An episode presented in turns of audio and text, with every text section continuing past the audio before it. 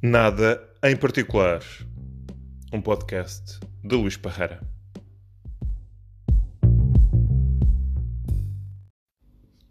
Olá, bem-vindos a mais um episódio de Nada em Particular. Este é, na verdade, o primeiro episódio do formato que eu sempre quis para este podcast, um formato com conversa. E para isso convidei o Miguel Horta, um amigo de há quase 20 anos, uh, com quem trabalhei em Lisboa, uh, com quem uh, participei em algumas corridas, joguei jogos de ténis e muitos, muitos jogos de risco. Como vão poder perceber, ele é um especialista uh, no rendimento básico incondicional e espero que gostem desta conversa. Olá, Miguel. Olá, Luís. Obrigado por teres aceitado o convite para esta conversa. Obrigado eu pelo convite. Vamos falar sobre o rendimento básico incondicional de que tu és um especialista. Uh, e, a, e, a, primeira pergunta que eu te queria fazer e acho que é uma coisa sobre a qual nunca falámos. É como é que tu te interessaste por esta temática? Qual foi o motivo que decidiste que querias participar ativamente uh, neste, neste assunto? Ok. Um, ouvi, ouvi falar desta ideia um, uh, eh, na forma que tem atualmente, na forma política de, de intervenção política, de intervenção na sociedade atualmente, uh, por volta de 2013, um, como uma proposta de alguém, uma coisa que, que vi na internet, já não me lembro onde, uh, agradou-me muito e pesquisei e, e, depois comecei a entrar em contato com outras pessoas que estavam interessadas no assunto. Na altura, na altura havia grupos a organizarem-se, grupos ativistas a organizarem-se uh, para fazer uh, coisas neste tema, para fazer para, para, trabalharem no tema, para divulgarem, para, para fazer, correr uma petição, coisas do género. pronto, e foi e na, na, forma atual, na forma política que, que, como nós vemos o, o tema aparecer agora, foi por esta altura que eu, uh, e desta maneira que eu entrei em contato com ele, mas eu já tinha, já conhecia a ideia posta de uma forma um bocado mais filosófica, uh, desde o tempo em que o professor Agostinho da Silva uh, aparecia na televisão, foi em 1990, a falar sobre a vida gratuita, que é a mesma ideia, mas posta no, de, outra, de outra forma, não é? E, e, eu nunca me esqueci de, uh, da forma como ele falava dessa ideia e fui cativado pela ideia precisamente aí. Muito bem. Uh, e então, queres explicar de uma forma simples uh, qual é o modelo da RBI passados estes anos em que tens estado a estudar este assunto? Qual é o modelo que atualmente defendes da RBI? O modelo que eu defendo é o, um modelo que se chama, uh, que, a que nós chamamos uh, Rendimento Básico Incondicional de Todos para Todos, a sigla é RBITT. Foi, eu, eu não, não, gosto de dizer que fomos nós que inventámos este modelo, embora não, não tinha, ninguém nos tenha uh, falado dele. Nós chegámos a ele como, uma vez fiz a comparação, como a primeira pessoa que, que imaginou, que teve a ideia de triângulo, por exemplo a ideia de triângulo não foi imaginada, não foi inventada por essa pessoa, ele chegou à ideia, a ideia é uma ideia natural, é? Portanto, que ele, eh, depois de ter uh, uh, tido a ideia de triângulo, uma figura com três lados, pode, se calhar começou a fazer contas e chegou a chegou à conclusão que, que aquilo tinha propriedades, não é? Como, como viu depois o, o Pitágoras e toda a gente desenvolveu a trigonometria, portanto, e não foi ele que inventou as propriedades daquilo, elas já lá estavam, portanto, aquilo já existia, ele só chegou à ideia. E nós, com, com esta ideia do RBTT, é um bocado assim também. Nós chegámos a uma ideia, mas não somos os inventores, é uma ideia natural. E a ideia natural uh, é uma ideia de solidariedade entre pessoas. É uma ideia em que, vive, em que viveram todos os, todos os seres humanos na Terra durante a maior parte da nossa existência aqui no planeta. Não é? A viver em tribos, a, a partilhar a maior parte da a maior parte das coisas, não é? a maior parte dos recursos sem competir por eles, a cooperar para os obter. Esta é, o RBTT é, trazer, é trazer estes, estes valores uh, para a nossa realidade presente, em que funcionamos numa cidade muito complexa, com dinheiro entre, entre uh, uh, no meio das, das, transações, coisa que não existia na, nas formas de vida tribais, mas adaptada a esta nova realidade, os mesmos valores. não sei se porque uh, se calhar faz sentido uh, falar um bocadinho da ideia geral da RBI e, da, e, das particularidades do RBTT. O que é que achas? Queres que... Acho que sim, acho que sim. Já, já agora, só, só uma, uma questão, talvez fosse mais simples.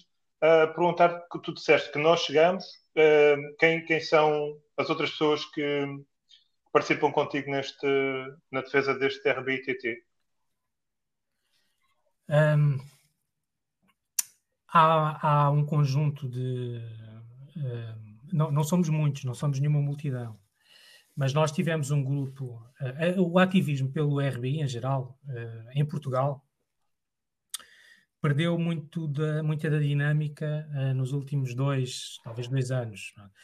Nós havia vários grupos organizados que se reuniam regularmente, que faziam atividades regularmente, e, e, um deles era aqui em Lisboa, que nós reuníamos nos, uh, no Isqueté, um, e foi nesse grupo que essa ideia foi desenvolvida.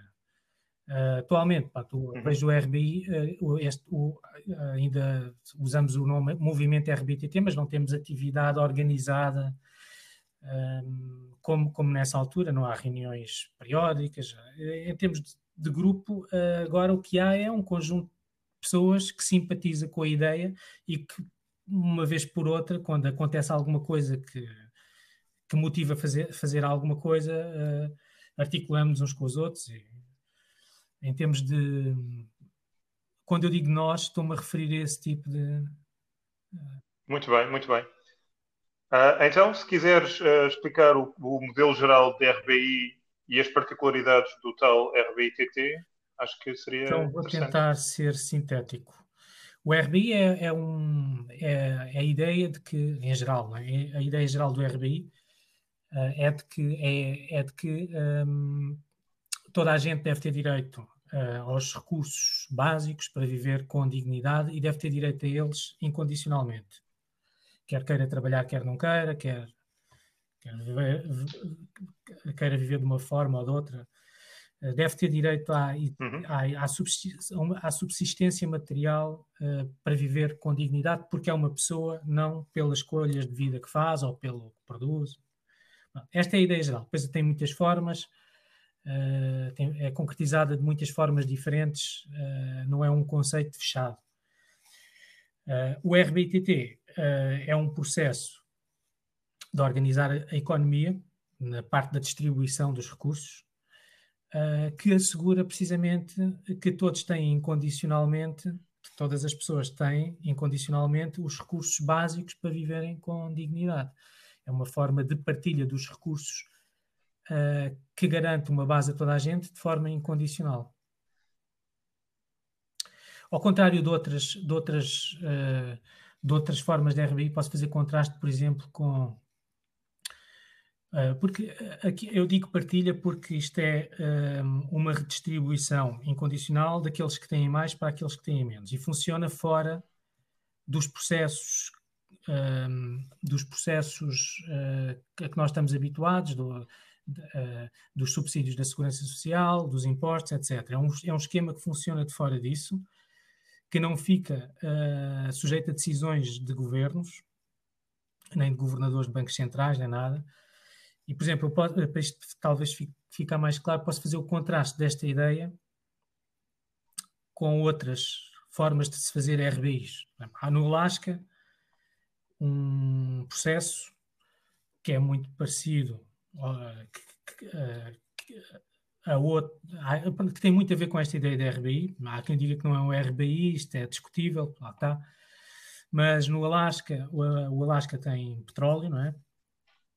e outros recursos uhum. naturais e, um, e um, eh, uma parte dos rendimentos destes recursos são colocados num fundo, num fundo soberano, uh, e, e, depois os rendimentos desse fundo, o fundo é um, são, é um capital que depois é aplicado, não é? Uh, e, e é aplicado em, em produtos que geram juros, dividendos, etc. É? E esse, uhum. esses rendimentos depois são distribuídos, uma parte desses rendimentos é distribuído por igual entre toda a população. Portanto, esta é uma forma de se fazer um RBI. Funciona um sistema parecido em Macau com as receitas de jogo. Uma parte das receitas é, é, é, coletada num fundo e esse fundo depois permite uma distribuição por toda a população de Macau e essa, essas, estas distribuições são também incondicionais. Esta é uma forma de se fazer isso. Mas, portanto, tu disseste, disseste que uma parte é distribuída, o fundo mantém um certo capital, portanto, esse montante que é distribuído é decidido uh, varia ao longo do tempo, calculo. Ou... Varia, varia, varia não Portanto, há, há, uma decisão, há, há, uma decisão que sobre, ou seja, é incondicional, mas consoante, consoante o montante que é a percentagem do fundo que é distribuído, isso poderá ser muito ou poderá ser pouco. Não, não sei. Sim, como depende, é que... depende de duas coisas. Primeiro, depende eh, dos rendimentos que o fundo gerou no, no ano. Não é? Por exemplo, no Alasca, uhum. o petróleo uh, cair, a população perde. Se o valor claro. da cotação do petróleo subir, a população ganha. O, o, depende, primeiro, em primeiro lugar, disso. Não é? Imagino que agora na próxima distribuição a população de Macau vai ter muito menos rendimento de, por esta fonte do que teve nos anos anteriores, porque os casinos claro. tiveram este, uhum. este é o primeiro fator que faz variar a distribuição. O outro é político, não é? Ainda há, salvo erro, há dois anos, uh, o governo do Alasca decidiu cortar a parte das receitas que afetava a distribuição em 50%. Não, é? de um momento pois. para o outro, uhum. este ano só vamos pagar metade do que pagávamos no ano passado. Portanto, são, depende desta decisão política também. Tem estes dois fatores que fazem isto variar todos os anos. Portanto, isto, esta é um, uma forma. Outra forma típica é pelos impostos. É? O governo coleta impostos, como, como está a fazer, e, mas, e uma parte desse dinheiro é para distribuir pelas pessoas. Não há nenhum grande, uh, não há nenhum grande RBI com este modelo a funcionar em lado nenhum atualmente no mundo. Mas uhum. é, é uma forma natural de se fazer isto. O RBTT distingue-se destes porque uh, não fica dependente desse tipo de decisões políticas. É um fundo já o processo é muito simples, é definido a partir de um processo, há definida uma taxa de contribuições, é aplicada por igual a todos os rendimentos de todas as pessoas que participarem, não interessa a natureza do rendimento, e depois, uh, com o valor que for uh, recolhido desta forma no fundo, uh, esse valor é distribuído por igual entre as pessoas que participam no, no, no processo, mensalmente.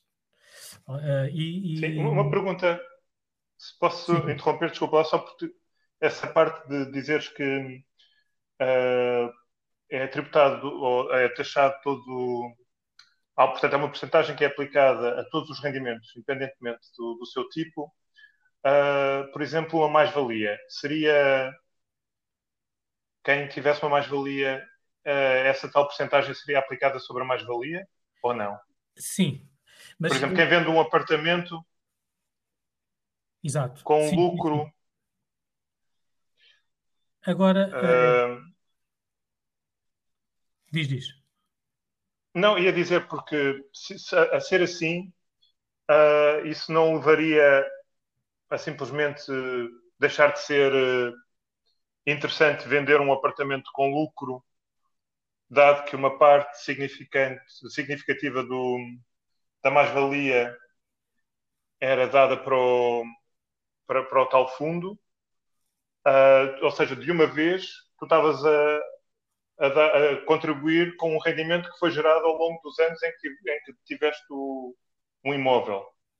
Uh, e, portanto, quando chegasse à altura de, que uma pessoa queria vender, porque queria mudar para outro apartamento, um, o custo que teria com, com, o facto de ter que pagar uma porcentagem sobre a mais-valia poderia ser um fator que levaria a, a não fazer essa venda.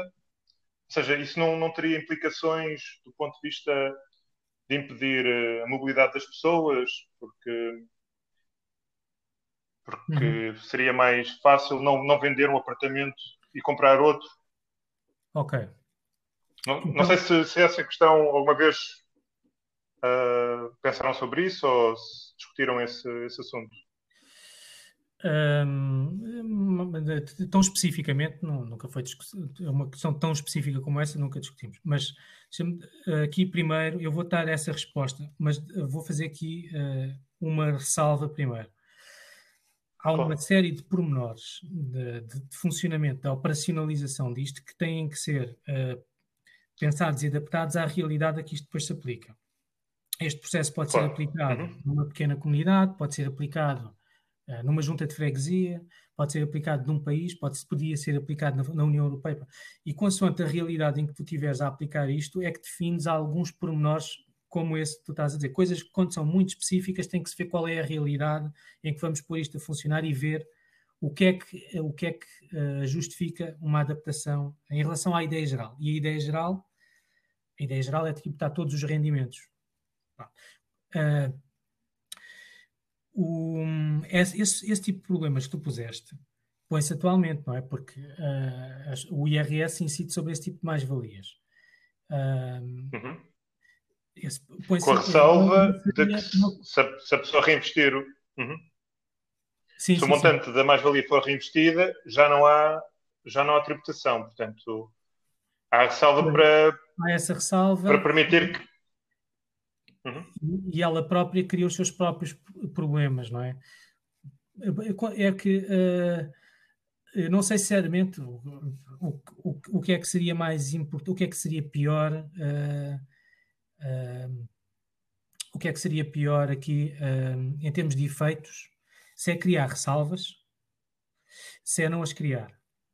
qualquer das soluções tem efeitos. Essa ressalva que, que existe no IRS tem alguns efeitos perversos também, não é? Que é a pessoa um, as, pessoas, as, pessoas, simulam uh, valores de compra para, para chegar ao valor que, para, para não ser. Sei lá, tu sabes. Uh, coisas deste uhum. género.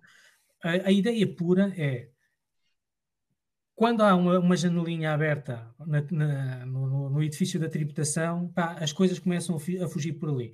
O que era mais-valia não tributada na origem, o que era um rendimento de natureza qualquer, quem é mais habilidoso, quem consegue pagar o advogado mais perto, é, consegue eh, dar aquilo a, dar esse rendimento da forma que passa na janela e lá vai, né? E então a ideia, a ideia aqui era pá, vamos evitar uh, todo o tipo de discriminações, rendimento é rendimento e tudo o que é rendimento é tratado da mesma maneira. Isto tira todos os, os incentivos para todas as aldrabices. É verdade o que tu disseste, cria outros problemas. Há situações específicas em que isto pode ser um bocado um, violento, não é? Isto pode, uma pessoa que faz uma venda uma vez na vida de, um, de, um, de, um, de, uma casa que teve que comprou há 30 anos e que teve a valorizar aos poucos, aos poucos e que chega ao fim e é uma pipa de massa e a pessoa custa-lhe agora estar a dar 50%, por exemplo, daquilo para, para uma contribuição, não é? Pois, uh, claro. eu reconheço aí esse problema, nesse caso específico, e haverá milhares de outros. Ou seja, aí, aí o, meu, o, problema acho que não seria tanto o facto das pessoas terem que pagar os 50%, acho que seria mais uh, o facto das pessoas deixarem de fazer vendas e isso levar a, a que o mercado do imobiliário, de uma forma geral, uh, ficasse menos ativo, porque qualquer pessoa que tivesse uma mais-valia, se calhar preferia manter essa mais-valia uh, potencial e não a concretizar, porque quando a concretizasse teria que pagar uma taxa relativamente elevada. Falaste em 50%, depende qual, era, qual seria a taxa a aplicar aos rendimentos. Mas, portanto, acho que isso era. Mas lá, lá está, eu até acho que isto está ligado a outra coisa, a outra dúvida que eu tenho, e desculpa, uh, tu provavelmente ainda querias explicar mais o, uh, o RBI e o IRBITT, mas outra dúvida que eu tenho é, pelo que me parece, uh, o RBI tenta corrigir as desigualdades de rendimento uh, e, portanto, é aplicado sobre o rendimento. Mas não tem em conta as desigualdades que são muito maiores em termos de capital. Ou seja, uh, para dar um exemplo mais ou menos simples, uh, uma pessoa que, que ganha o salário mínimo, mas que mora num apartamento que os pais lhe deram uh, no centro de Lisboa, está numa situação diferente de outra pessoa que tem o mesmo salário mínimo, mas que não teve essa ajuda no início. Uh, e é, é, totalmente diferente a situação de quem parte com algum capital e, é, e, o, e quem, quem, tem que começar uh, do zero. E, e, de facto, acho que o que se tem visto é que há, há, há enormes desigualdades de rendimento, mas quando se pensa nas desigualdades de capital, elas são muito maiores. Certo. E é por isso que as grandes famílias continuam a manter uh, os seus patrimónios ao fim de, ao fim de séculos. Ainda tens as mesmas famílias uh, a dominarem o capital e algumas dos elementos dessa família, em termos de trabalho, de rendimentos de trabalho, tiveram rendimentos baixos. Uhum. Portanto, aqui a, a, minha questão era até que ponto é que um RBI iria, iria uh, de alguma forma corrigir essas desigualdades, as desigualdades de capital, e como é que não poderia ter o efeito perverso de beneficiar alguém que, embora tivesse um rendimento de trabalho uh, reduzido, tinha um, um, capital elevado. Ok. Ao contrário de outra pessoa com um rendimento mais elevado, tivesse um capital muito reduzido. Boa.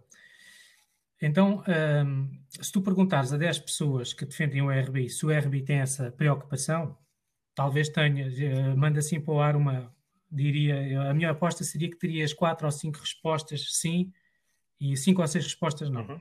Se a preocupação do RBI é il, reduzir as desigualdades, quer em termos de rendimentos, quer em termos de capital partida. Por exemplo, o RBI, esse RBI que eu falei no Alasca, não tem efeito nenhum sobre as desigualdades, porque ele, porque ele não vai buscar a quem tem mais para dar a quem tem menos, dá igual a todos, não, não atua nas desigualdades. Pelo menos não atua diretamente. Deixa-me só interromper só para dizer uma coisa. Atua de certa forma porque a diferença.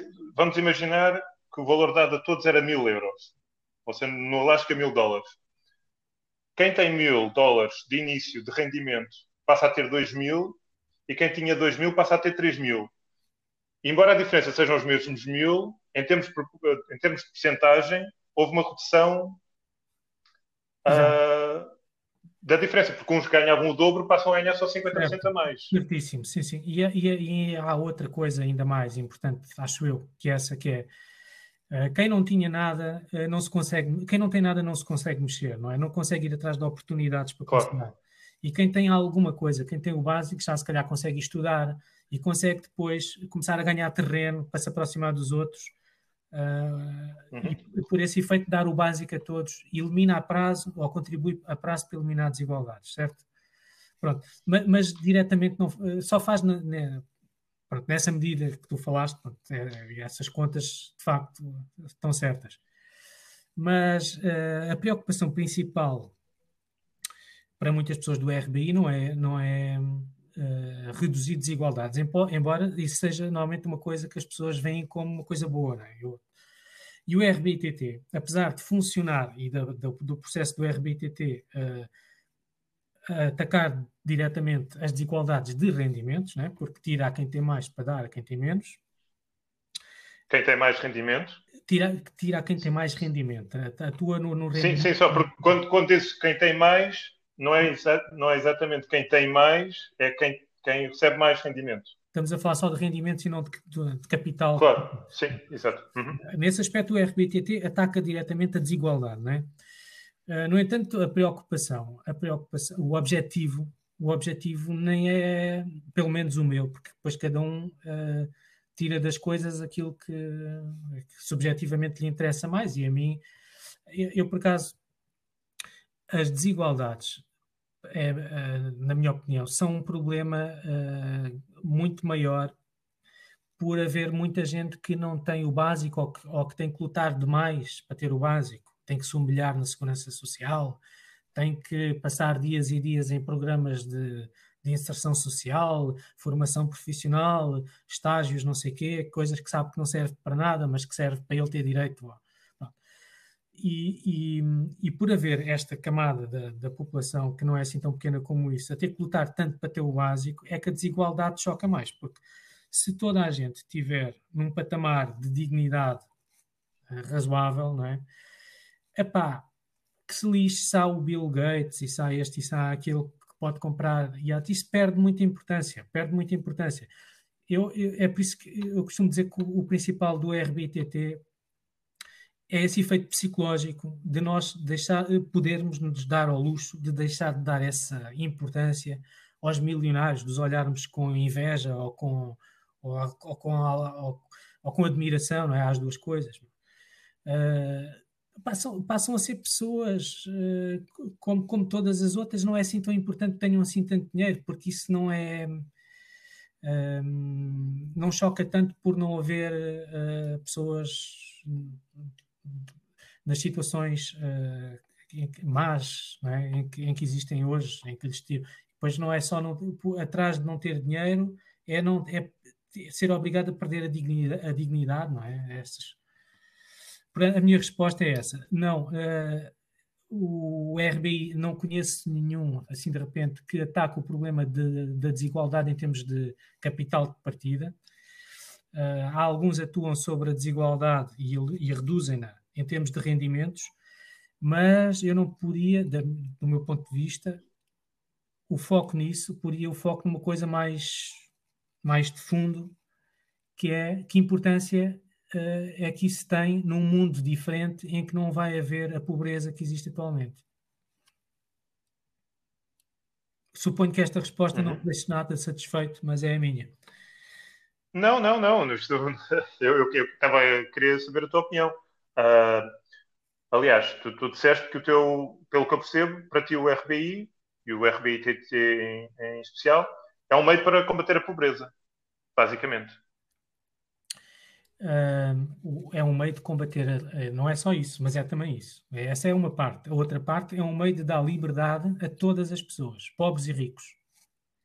Dá liberdade também ao rico que, que está preso a uma forma de vida que sente que não pode abdicar, porque não pode abdicar da, da riqueza, quer tenha uma necessidade real dela, quer a necessidade seja só psicológica, do ambiente cultural em que vive, este tal ambiente de é muito importante uh, eu manter o que tenho, porque é uma situação privilegiada, seria muito perigoso abdicar do meu ordenado altíssimo para ir fazer, para ir tentar concretizar os, os meus sonhos e viver como quero. Os, os, muitos, muita gente que nós vemos como ricos estão agarrados à mesma desgraça que os outros, estão agarrados, a, estão agarrados às coisas, às coisas materiais, ao dinheiro, e sentem que não têm a saída. Se houver uma, um processo uh, como o RBTT a funcionar na sociedade, toda a psicologia das pessoas em relação ao dinheiro, uh, acredito eu que possa começar a mudar e a cultura pode começar a mudar e liberta-se pobres e ricos, liberta-se toda a gente.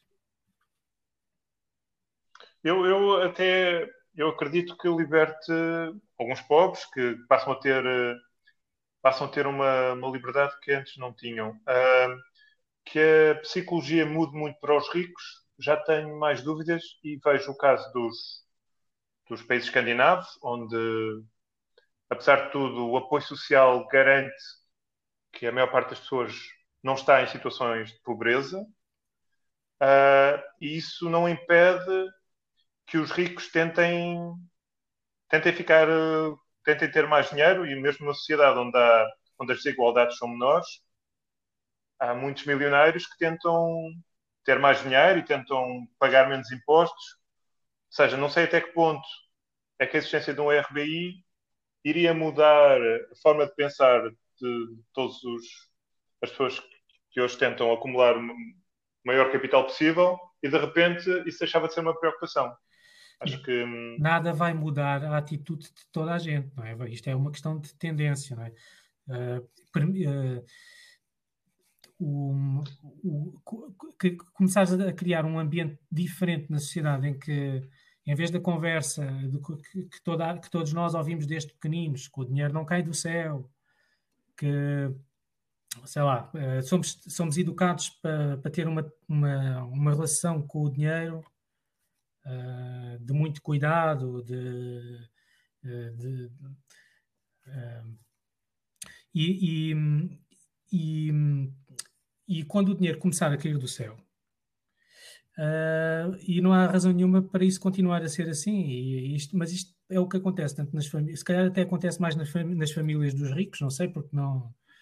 Isto é difícil de fazer assim uma, uma comparação, não é? Mas até imagino que seja muito fácil uh, esta conversa, esta educação, este, este sentido ser, ser às crianças uh, no, nas famílias ricas, onde existe mais preocupação em, em proteger o que têm, porque os outros não, não precisam ter tanta preocupação porque não têm tanto, não é? Uh, e, uhum. e, e, eu acho que isto é criar um ambiente, criar um, uma sociedade em que toda a gente tem o básico assegurado, sem ter que lutar por ele, é criar as condições para começar, tendencialmente, a, a, a ouvir-se menos este tipo de, a, a ouvir-se, as crianças ouvirem menos este tipo de conversa logo desde que nascem, os adultos a terem menos esta conversa com eles e as coisas começarem a desenvolver-se noutro sentido. Por isso, quer dizer, nunca vais ter a totalidade da população a funcionar de uma determinada maneira, mas isto cria-te um ambiente que permite a quem já estiver predisposto a sair, sair, condição que não existe atualmente. Portanto, penso que só pode ajudar. Eu, eu lembro-me. Sim, sim. Sim, desculpa interromper. -te. Eu estava a pensar, eu, eu, moro na Bélgica, estava a lembrar quando o Hollande foi eleito presidente da França e aumentou as taxas marginais de imposto para montantes de rendimento anual superior a um milhão de, de euros, portanto, para muito ricos, pessoas que ganham mais de um milhão de euros, acho que concordamos que são pessoas que são muito ricas. E houve uma série de milionários franceses que mudaram a sua residência para a Bélgica. A fronteira da Bélgica com a França passou a ter eh, uma série de, de milionários franceses. e, portanto, eram pessoas que tinham as necessidades básicas mais do que garantidas. Estavam a, o, este, aumento, este, aumento, dos impostos afetava só o montante que eles ganhavam, acima de um milhão de, de euros. Uh, e, no entanto, isso foi suficiente para o Gerard Depardieu a mudar para a Bélgica, uma série de outros milionários famosos. Uh, e, portanto, aqui não, não estava em causa não estava em causa o facto de, ou seja, eles tinham garantidas todas as condições de vida e, e continuam, continuariam a ter um rendimento muito acima de, dos outros franceses, uhum. mas no entanto não, vai sempre acharam que esta faça-se o que se fizer, vai sempre haver algumas pessoas a fazer esse tipo de coisas e, e, e isso não vai acabar. Penso, uh, penso que é razoável pensar que uh, vai reduzir-se se essas pessoas estiverem inseridas numa cultura que não valoriza tanto as fortunas, o dinheiro. Não é? Porque essas pessoas não fazem isso porque elas precisem do dinheiro para elas essas pessoas fazem isso porque estão inseridas numa cultura em que é esse o comportamento que, que é o normal. Não é? Se a cultura mudar, Sim, elas, mas... elas, vão todas continuar a, a, fazer isso? Duvido muito. Pois, por isso, sim, não, mas é, era por isso que eu te falava das, das desigualdades de capital, porque eu acho que o que se passa, uh, e tu, tu dizias que nas famílias ricas provavelmente o discurso era mais de o dinheiro não cai do céu e mas se calhar há esta, há esta ideia de, de criar um capital e passá-lo para a geração seguinte. Sem dúvida. Uh, mais, do que existe, mais do que existe nas famílias pobres, onde o objetivo é chegar ao final do mês e ainda e, não ter a conta uh, negativa. Sim, sim. Uh, e portanto, como ou seja, uma mudança na, na forma como era tratado o rendimento não alterava o facto de, de as famílias continuarem a, a querer passar para a geração seguinte um montante maior de, capital e, e mansões e participações em empresas. E, portanto, o que eu vejo com dificuldade é como é que as pessoas que hoje fazem tudo para evitar que taxas, em alguns casos baixas de tributação, sejam aplicadas, como é que de repente mudariam esta, esta psicologia, esta mentalidade que, que, está inculcada e que foi criada ao longo de gerações e de repente uh, ficavam contentes em, em partilhar uh, o rendimento com, não, eu não, com os menos. Primeiro, uh, a preocupação de passar as coisas para filhos e netos penso que tem tudo para mudar numa sociedade em que a mansão já não é valorizada como é atualmente, o iate já não é valorizado como é atualmente, o que é valorizado é cada um realizar-se, viver de acordo com aquilo que ser livre e ser livre para viver de acordo com aquilo que lhe faz sentido, das formas que lhe fazem sentido, ser artista se, se lhe apetecer, ser explorador de montanhas se isso lhe apetecer, sei lá, ser um artesão se isso lhe apetecer, etc. Agora, Claro, mas deixa-me só interromper só para dizer uma coisa. Isso mais... tem a ver com. Diz, então vá, Sim, força. Diz então. Não, ia, ia, só dizer que, lá está, essa liberdade. Uh, eu, se receber dos meus pais um apartamento no centro de Lisboa que me garante que não tenho que me preocupar com pagar uma renda, como a maior parte das pessoas tem que ou pagar uma renda ou pagar um empréstimo numa habitação, isso dá-me a tal liberdade uh, para poder fazer outras coisas. Posso tentar uh, ser músico, posso tentar. Uh, porque já não tenho que preocupar okay. com um fator que para tanta gente é, é, essencial, como, como é pagar a renda ou pagar uma prestação da Exato. casa. Isso dá essa liberdade. Isso seria o RBI. Claro. No, mundo, no mundo atual terias um RBI. E se isso fosse para todos? Os que têm o apartamento em Lisboa e os que não têm? Estás a ver? Todos teriam essa liberdade.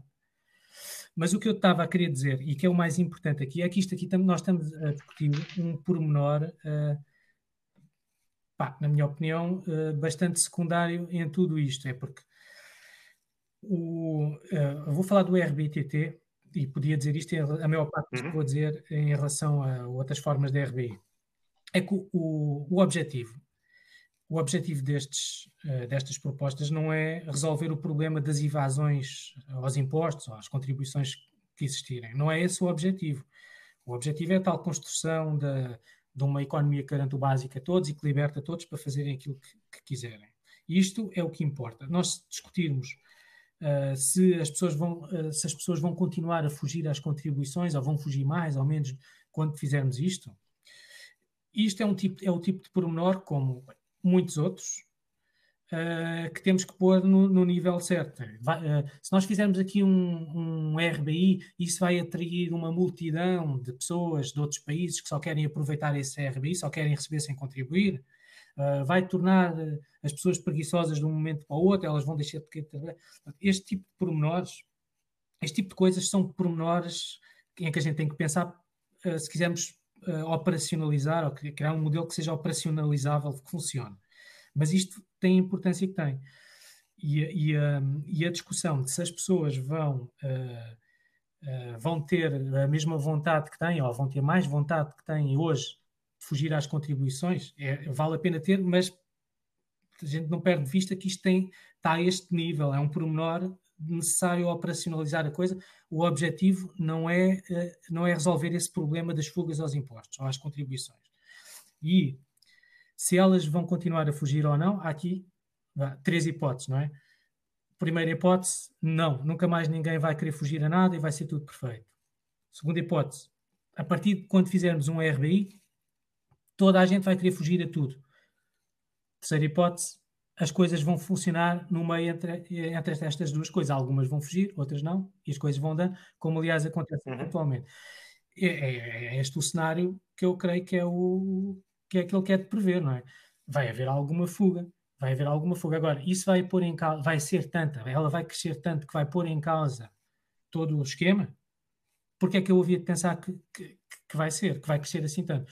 As contas que estão feitas para o RBTT estão feitas com a fuga que existe atualmente. É, o RBTT é perfeitamente possível de fazer com o nível de fuga que existe atualmente. Agora, a forma de recolher contributos para o, RT, para o RBTT uh, eh, cria assim tanto, tantos incentivos a mais em relação aos que existem atualmente que façam aumentar a fuga? Penso que é o contrário. Mas se, mas se criar, uh, a, questão põe-se sempre da mesma maneira. Uh, eles são suficientes para pôr o próprio modelo em causa ou não? É porque se não forem, Epá, o modelo só tem que se valer, se nós estivermos de acordo em que vale a pena libertar as pessoas para viverem como quiserem, para eliminar a humilhação de uma camada inteira da população que temos hoje, não é? Uh, com programas que não fazem sentido nenhum, vigiados por, por assistentes sociais da Segurança Social, que, que, à frente dos quais têm que se despir de 15 em 15 dias quando lá vão para ver se estão a portar-se bem ou mal este tipo de coisa. Se queremos acabar com isto, este, este problema da, da eventual evasão uh, é um problema uh, com o qual que devemos aceitar uh, porque é um mal menor ao pé do, do resto. Pronto, isto não é para evitar a, a questão dos incentivos. Se quiseres, explico uhum. porque é que eu acho que não, não. Uh, um processo como o do RBTT incentiva muito menos a fuga do que o atual processo com os impostos que temos atualmente, com o IRS. Principalmente porque o IRS é, o, é a alternativa ao RBTT. Uh, isso é outra coisa, uma pergunta que eu queria fazer. Portanto, o, a contribuição para o RBITT iria substituir o IRS. Logo, as pessoas não iriam pagar o IRS. Exato, exatamente. Uh, e a minha pergunta na sequência dessa é, então, como é que, perdendo as receitas uh, do IRS, o Estado uh, estaria, de alguma forma, a garantir o tal combate à pobreza e mesmo a reduzir as desigualdades, mesmo que esse não seja um dos fins, mas há uma série de, outros, de outras obrigações do Estado para os quais o Estado precisa uh, de rendimentos. Ou seja, os outros impostos seriam suficientes para pagar o sistema de ensino, sistema de saúde, nacional de saúde, defesa, rede de transportes, uh, segurança, a redução da dívida da dívida pública, Uh, portanto, há, há, uma série de, de, outras obrigações do Estado uh, que eu não sei até que ponto é que, abdicando da receita do IRS e mantendo só os outros impostos atuais, como é que seria possível que o Estado conseguisse os meios para, para fazer face a essas obrigações? Ok. Essas, conta, essas contas estão feitas. A preocupação é, retirando do orçamento de Estado a receita do IRS, como é que uhum. se uh, mantém, como é que se mantém esse orçamento equilibrado, não é? E, e mantém-se uh, equilibrado retirando o mesmo nível de despesa, retirando não, porque uh, não, há, não há propriamente uma ação para, para, se retirar a despesa do orçamento de Estado. Há é um efeito, não é? O efeito de toda a gente começar a receber um rendimento suficiente de um momento para o outro tem um determinado efeito no orçamento de Estado poupa-se uma série de despesas na segurança social, a assegurar uma data de subsídios que são dados a pessoas com o fundamento de que não têm mais rendimentos, elas passaram a ter rendimentos, esse, esse, esse subsídio deixa de ser dado automaticamente, sem mudar regra nenhuma, não é? Sem mudar a, a uhum. regra que exige dou-te a pensão de invalidez, mas tens que me provar que não tens outros rendimentos. A pessoa já não, já não pode provar que, tem outro, que não tem outros rendimentos, porque agora tem claro. Esse, esse tipo de subsídios uh, a segurança social uh, sem se fazer nada, mas espontaneamente uh, deixa de os dar porque, por, por, este motivo. As despesas com a ação social que, que, servem para atacar problemas de, pobreza que, que, não, que não apenas por via da atribuição de subsídios às pessoas, apoios de, com, outra, com, com outro tipo, são muitos tipos diferentes, uh, também uh, vão sofrer uma poupança enorme para, para, para, valores praticamente residuais em relação aos que existem atualmente, se já não existir praticamente pobreza na sociedade.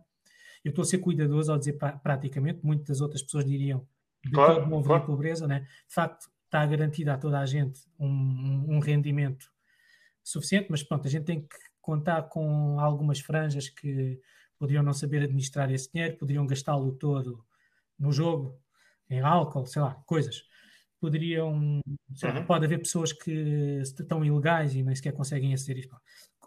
Mesmo contando claro. que este tipo de despesas se mantém em 20%, que a conta foi assim, as despesas com a ação social da Segurança Social, se passarem de, do, do, valor atual para 20% do atual, eh, para, para, poder atender ainda a, estes casos, nós aqui uh, temos uma, uma poupança uh, na, nas despesas do Estado, que equivale a cerca de 70%, até um pouco mais, uh, do valor que o Estado perde no IRS, se abolir de repente o IRS.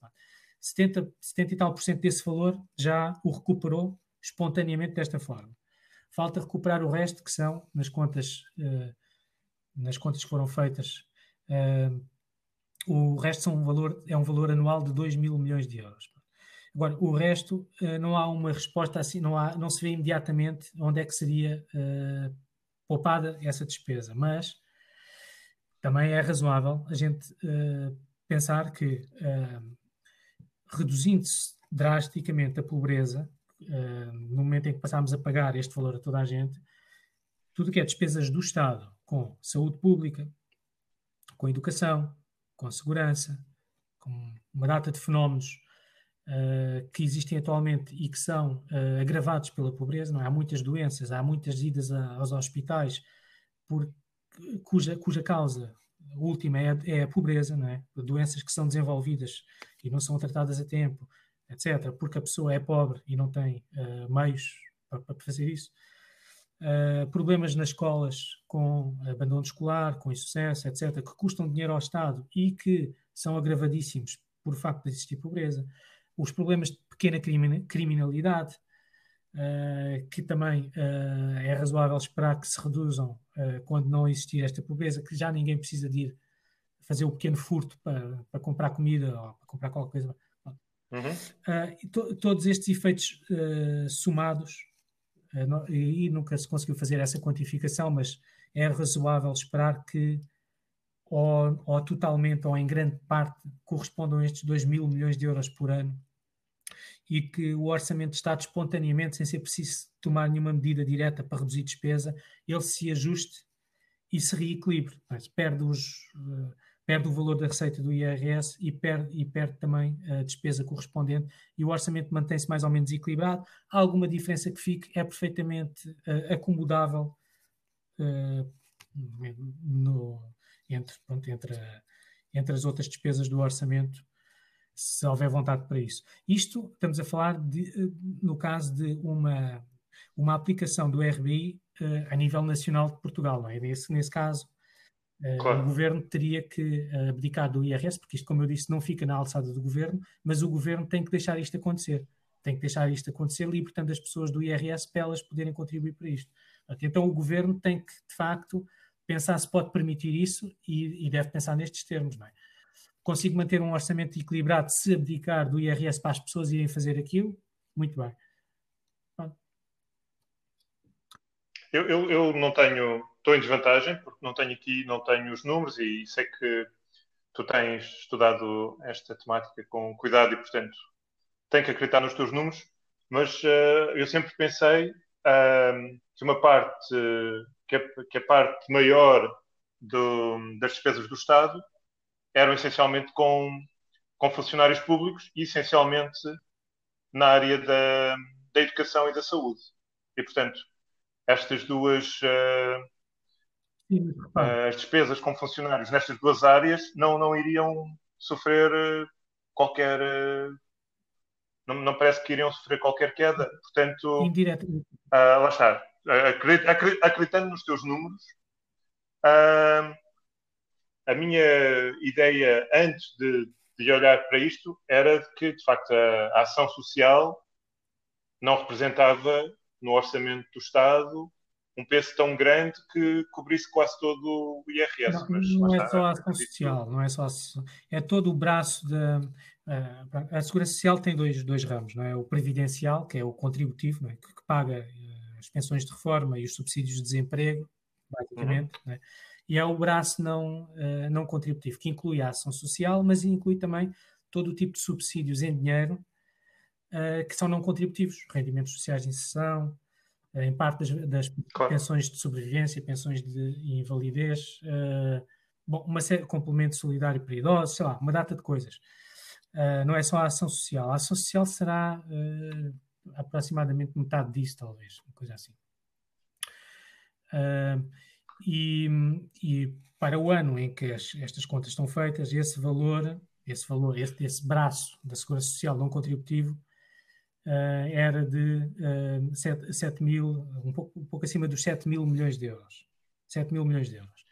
Uhum. Isto praticamente uh, será tudo poupado, não totalmente, como eu disse, poderá haver ainda algumas, alguns casos a atender e a gente reserva então uma verba por dentro na Segurança Social para isso, nas contas, mas uh, estamos a comparar este valor com uma receita neste mesmo ano, que foi 2012, de 9 mil milhões de IRS. Sobram os tais 2 mil milhões, que tu estavas a falar, as principais despesas do Estado, funcionários, saúde e educação, um, mesmo que isso não mexesse, mesmo que se mantivesse tudo no mesmo nível, uh, só tínhamos que resolver um problema de. só tínhamos que, uh, que encontrar uh, que forma de compensar uma perda de receita de 2 mil milhões de euros, porque o resto já estava compensado.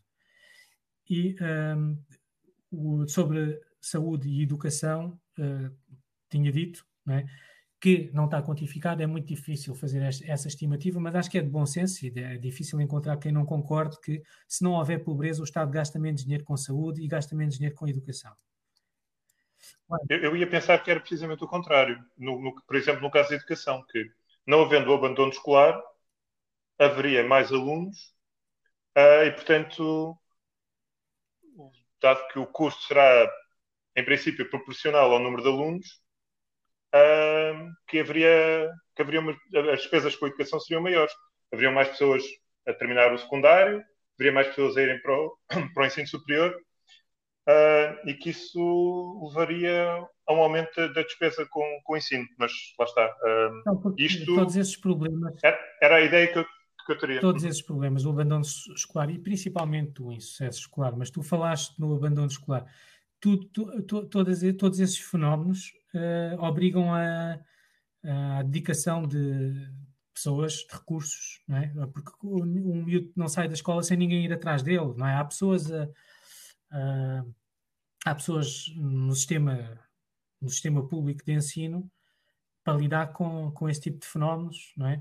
E os clientes deles são pessoas de, de famílias sem recursos, tipicamente, não é? Os, o pessoal de, que está dedicado à educação especial, psicologia das escolas, uh, sei lá, e, e, e até para não falar, mas eh, no fundo estamos aqui a falar já de coisas que não, não são assim tão caras como isso, mas, uh, mas, mas é para ilustrar a ideia. A questão dos miúdos que, das escolas que se mantêm abertas nos períodos de férias, para uh, alguns dos, dos miúdos que lá andam uh, poderem ter uma refeição quente por dia, é?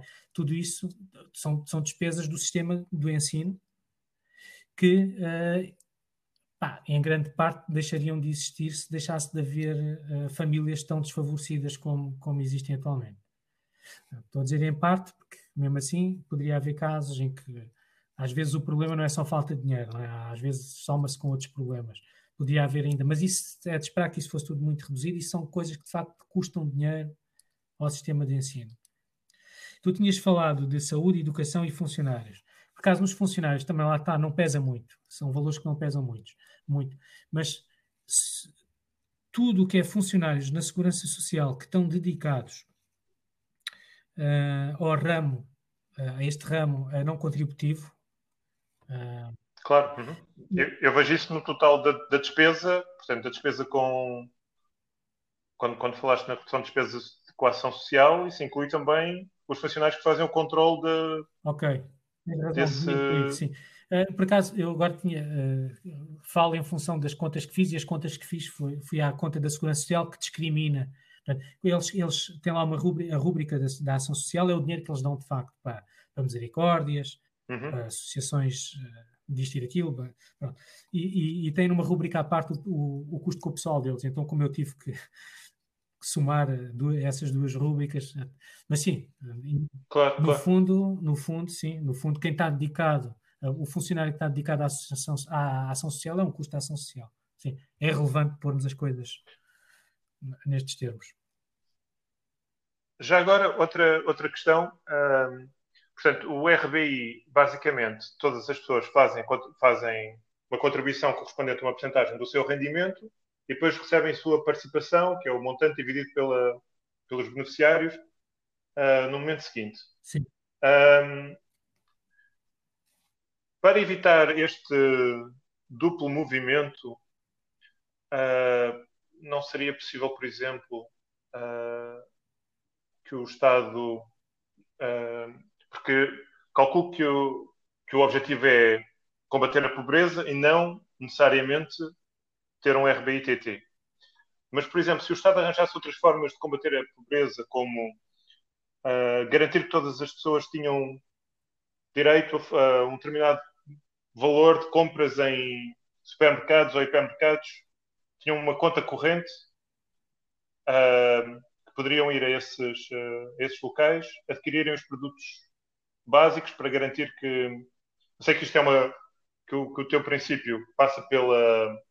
O RBI, o I é de incondicional, uh, mas aqui a questão é: não seria uma, uma, forma diferente de combater a pobreza e dar essa, seria. essa liberdade, uh, dar às pessoas o acesso aos, aos, bens básicos, por forma a que não tivessem que se preocupar com, com isso?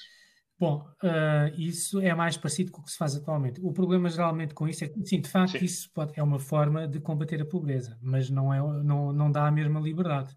E normalmente os defensores do RBI respondem dessa forma, não é? O RBI dá-te a liberdade para fazeres o que quiseres com o dinheiro, não te limita. Ah, podes comprar X de. Podes gastar X em comida, Y em, em roupa, uh, e, e, haver claro. alguém no governo a decidir cada ano qual é o X e qual é o Y.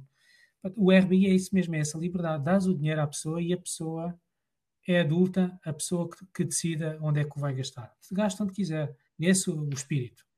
Claro, Sim, eu, eu, percebo isso, mas a minha, a minha questão era o que é que é mais importante no, no teu caso? Não, não, não falo noutras pessoas que se interessam por isto. Então, o mais importante para ti é que, se, é que haja um, um meio uh, generalizado de combater a pobreza ou que esse meio seja o tal RBI que dê liberdade às pessoas.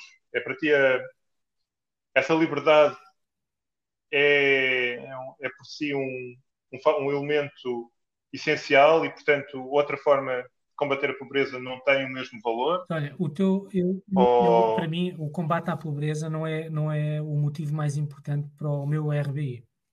Uhum. Está a par com, uh, com a, a tal questão. A diminuição das desigualdades? Não.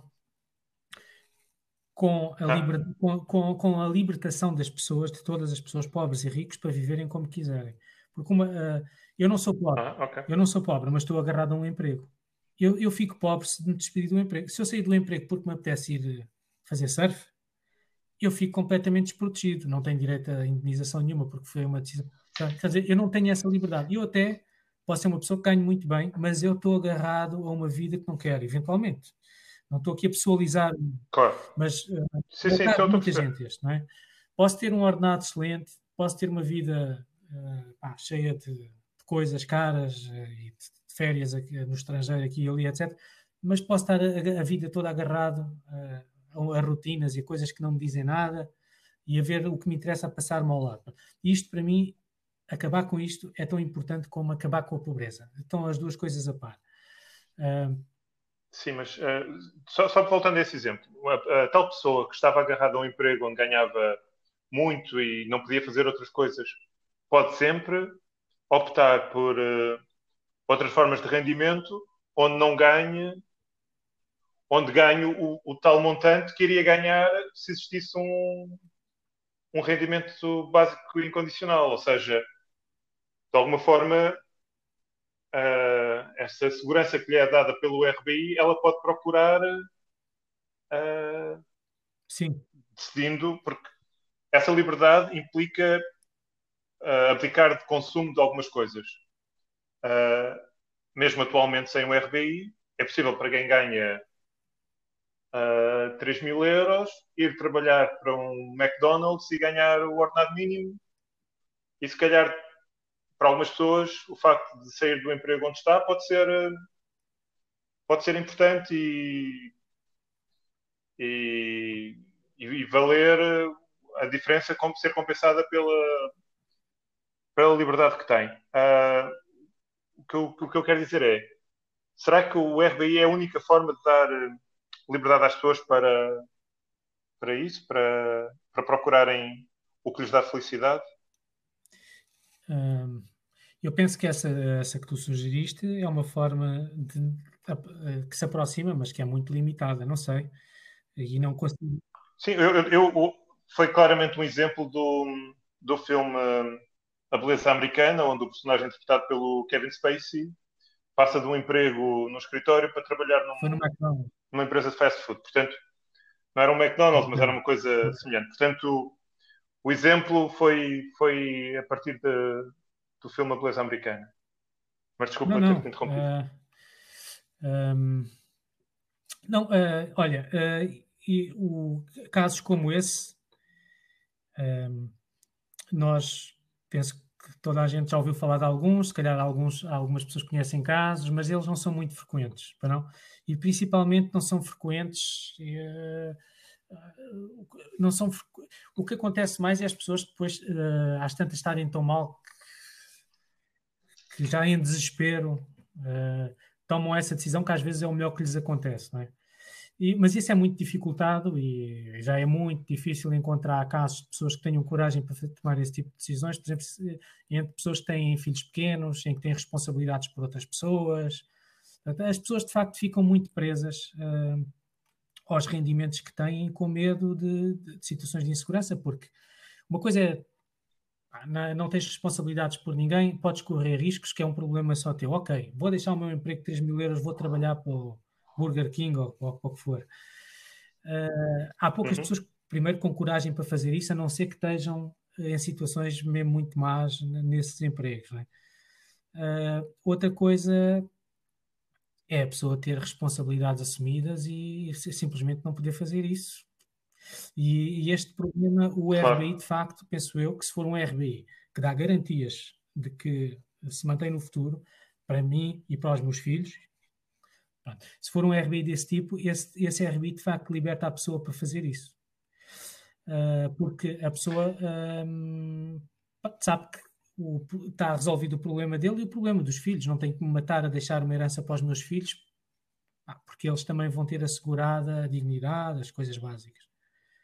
Um, eu acho que sim, que o RBI faz falta para libertar essas pessoas e não há assim tantas alternativas. Não é tão fácil um, encontrar uma alternativa quando, quando se tem a sensação que, uh, que não se está a viver da forma que faz mais sentido. E acho que isso é um, uma coisa importantíssima.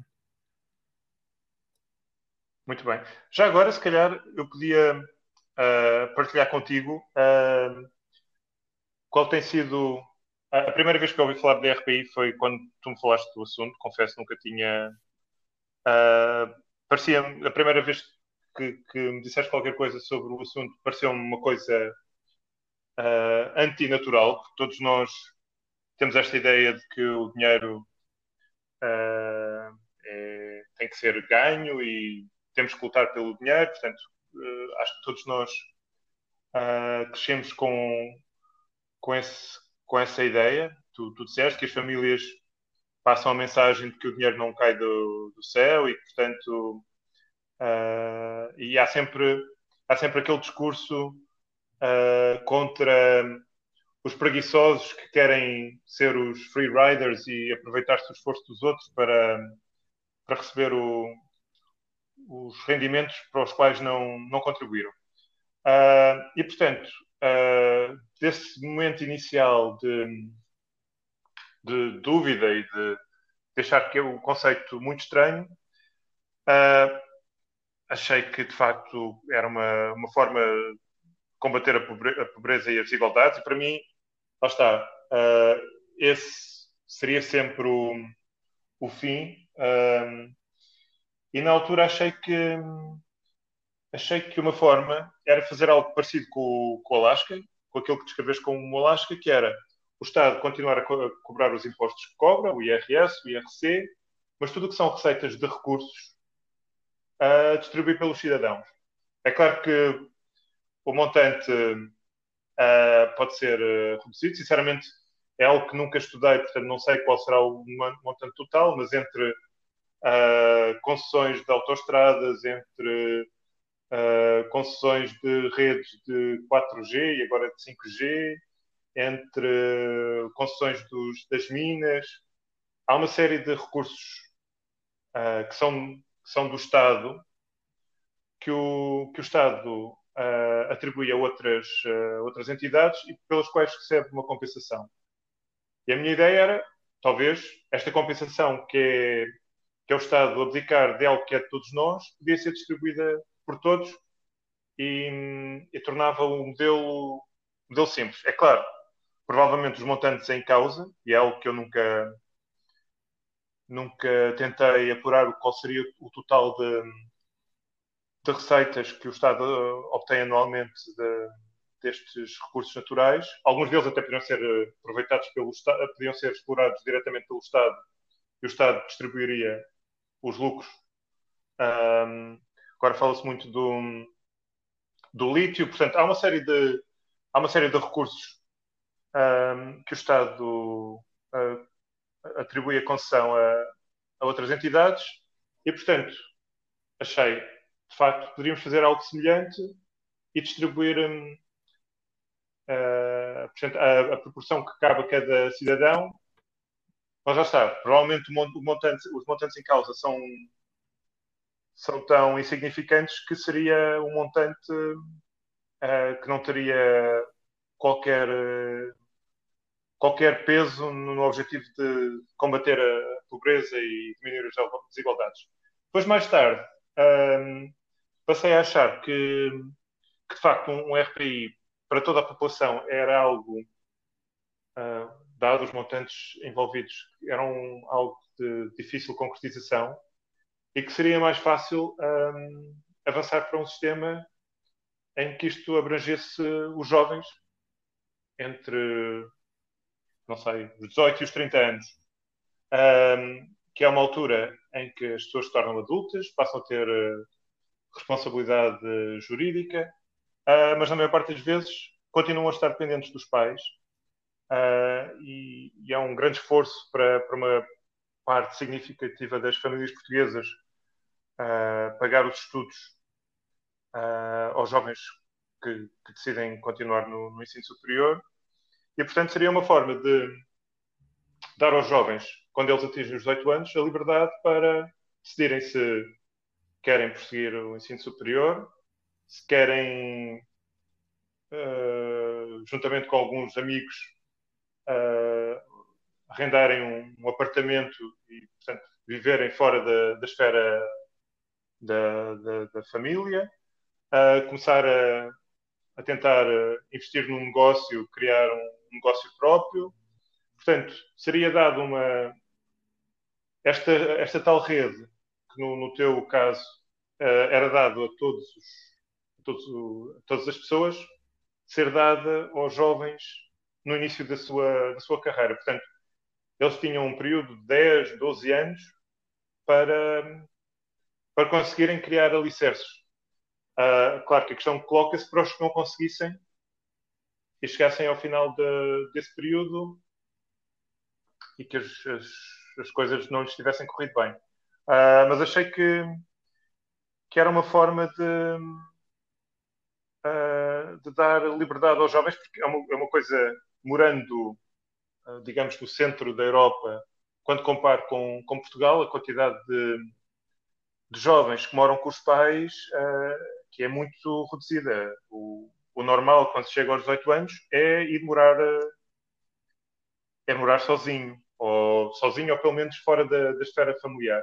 E em Portugal, infelizmente, por, eh, normalmente por questões económicas, vê-se que cada vez mais os jovens prolongam a estadia em casa dos pais, uh, o que, se o fizerem por escolha própria, é claro que é uma escolha que é tão legítima como qualquer outra, mas se o fazem apenas porque aí são obrigados, por não terem a liberdade económica de viverem ou sozinhos ou, ou com outras pessoas, acho que acho que poderia ser algo a estudar. Mas, portanto, uh, tem sido mais nestas duas vertentes que eu acho que não implicam uma mudança tão radical uh, e que poderiam ser aplicadas sem, sem exigir uma mudança de mentalidades como um RBI geral uh, implicaria. Não sei se tens algumas ideias sobre isto ou não. Sim, essa ideia de fazer um, um RBI ou um quase RBI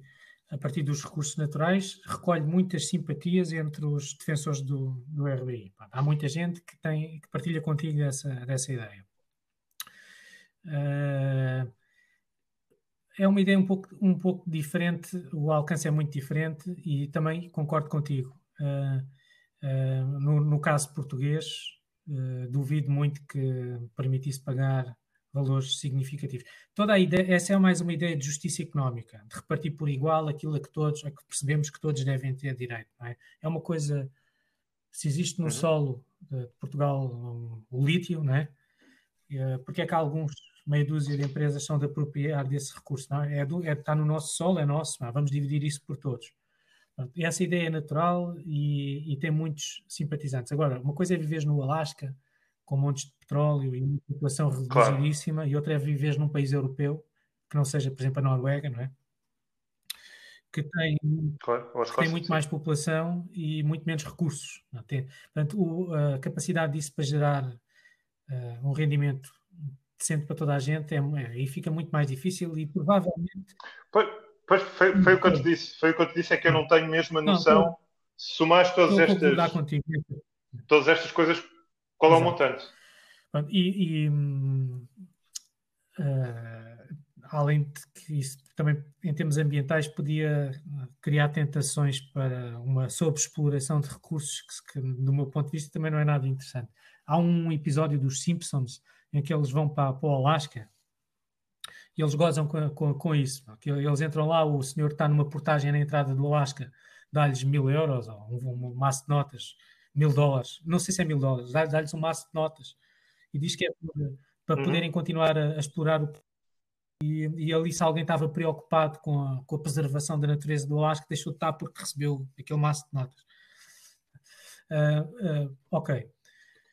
Uh, isso seria, poderia ter, aqui é, pronto, é, é, uma brincadeira, mas o efeito penso, penso que, que podia ser real no sentido de alguma, algum alívio na preocupação com o ambiente, se, a partir do momento em que todos lucrássemos com, com a exploração dele. A outra ideia é uma ideia, de facto, uh, original, acho que a podes assinar, no que não tinha ouvido. E é interessante, não sei, havia que, de facto, que, que ver como é que isso funcionava e qual era a dimensão desse problema que tu referiste, uh, que era o problema daqueles que aos 30 anos não, não tivessem conseguido uh, construir formas depois de se sustentarem, não é? Uh, pronto, mas não, nem, nem, nem digo que isso fosse um problema suficientemente grave para pôr em causa a ideia que se, se, se alguém a propusesse eu votava a favor. Pois, a ideia era entre os 18 e os 28, 30, de facto, não uh, dar uh, esta tal liberdade, que é uma altura em que normalmente as pessoas estão a tentar descobrir o que é que, o que, é que querem fazer da vida e é complicado muitas vezes descobrirem esse caminho ao mesmo tempo que, que têm também de, de começar a pagar contas e têm de têm de começar a poupar para, para uma casa e têm tem todos, essas, uh, tem todos esses problemas. De facto, era, essa, era, essa, era esse Eu o objetivo. confesso que o que me agrada mesmo é uh... assegurar o, o, o básico pá, para, para toda a vida, porque se, for, se houver um limite, isso vai sempre condicionar o comportamento desde o início. Eu só, eu só aos 18 anos começar a receber sabendo que vou perder o direito aos 30, pá, mas cada um funciona da sua maneira. Não há, haverá muita gente que não se preocupe muito, quinta. Então, aos 18 anos, os 30 parecem muito longe. Mas vai condicionar, vai criar pressões familiares a dizer, pá, olha aí, pá, não vais, não vais fazer isso porque depois perdes, vai é fazer o estágio para advogado, que é para a segurança, não é? Este, este tipo de coisa Sim, claro. resolve-se é num ponto de limite nenhum. Mas, mas ainda assim eu... Mas qual, mas de qualquer forma dava, dava liberdade, dava liberdade até para que as pessoas isso, fizessem pior isso. Não se ficava, seguramente. Uh, pior não se ficava. Penso, sim. Sim, sim. Uh, e eu não sei, eu, eu, tenho ouvido falar muito do gap year e acho que em Portugal se fala agora muito e há uma há mesmo uma associação para promover o gap year, portanto, que as pessoas terminam o secundário e estão um ano a viajar e a tentar descobrirem-se antes de, de, de, irem para o ensino superior, e é claro que isto é uma ideia que é muito gira, mas que só é possível em famílias com rendimentos uh, elevados, e de facto há, há uma pressão para que as pessoas terminem os estudos o mais cedo possível e para que se tornem independentes, porque as famílias, uh, uma família mesmo da classe média em Portugal, uh, as despesas com a educação de filhos no ensino superior, principalmente se eles tiverem que se deslocar para outra cidade, é uma parte significativa do, dos seus rendimentos vai para isso. Portanto, acho que acho que é muito difícil para a maior parte das famílias uh, aceitarem esta ideia tão, tão nova de vamos estar um ano sem fazer nada e tentar uh, descobrir um caminho que de facto pode ser pode ser importante porque se as pessoas não, não, não tiverem tempo para pensar no que querem fazer, o normal é seguirem um caminho que muitas vezes lhe é ditado por outras pessoas e muitas vezes é, são os pais que escolhem os cursos que os filhos devem seguir, ou se, se não os escolhem, uh, promovem para... um certo caminho. Sim, sim. Sim. E portanto, dar, dar essa liberdade poderia ser uma forma de deixar que as pessoas uh, encontrassem o seu verdadeiro caminho. Mas, uh, de facto, em relação a, a abranger o, o, RBI para todos, para mim, grande, o grande problema é sempre uh, o facto de o Estado deixar de ter esta receita, até que ponto é que isto, isto deixava de dar uma margem, esta margem que o Estado hoje tem para, por exemplo, para no caso atual, responder a uma, a uma crise como a, como a que estamos a atravessar, já é difícil nas condições atuais, se o Estado aplicasse uma parte importante das suas receitas, até que ponto é que poderia haver flexibilidade para, para responder a, a momentos como estes. Mas... Sim, sim, essa é uma questão muito importante, foi a minha primeira grande preocupação. Uh, uh, não há dúvida, para se fazer uma proposta dessas, tem que se pensar nisso, senão não faz sentido estar a propor uma coisa que não se sabe se é viável ou não. Eu descansei-me a mim mesmo fazendo as contas e vou-te as enviar. Muito bem. Pois é, Miguel, acho que eu gostei muito de falar contigo sobre isto. Uh, eu, eu, estava claramente em desvantagem, porque tu uh, tens estudado este assunto de forma intensa e, se, se tinhas os números e eu não os tenho. Uh, de qualquer forma, gostei muito. e podemos um dia tentar fazer isto sobre outro assunto, um assunto em que estejamos em, em pé de igualdade. O que é que achas? Luís, desculpa, deixa-te ouvir agora por um, por um pedaço. Ah, não, estava só a dizer que gostei muito de falar contigo sobre isto. Uh, estava claramente em desigualdade porque tu tens mais informação e tens estudado este assunto uh, de forma intensa. O que eu propunha era que um dia voltássemos a fazer este exercício, mas sobre outro assunto, um assunto em que estivéssemos em pé de igualdade. O que é que Pode ser, quando quiseres. Muito bem. Obrigado, Miguel. Obrigado, eu. Até breve. Vá, até breve. De forma de forma virtual, porque eu ainda não sei quando vou a Portugal, mas quando for a Portugal, já sabes que vou dar aí um salto. Boa, boa, boa. um abraço. Um, um abraço. Tchau. Nada em particular. Um podcast de Luís Parreira.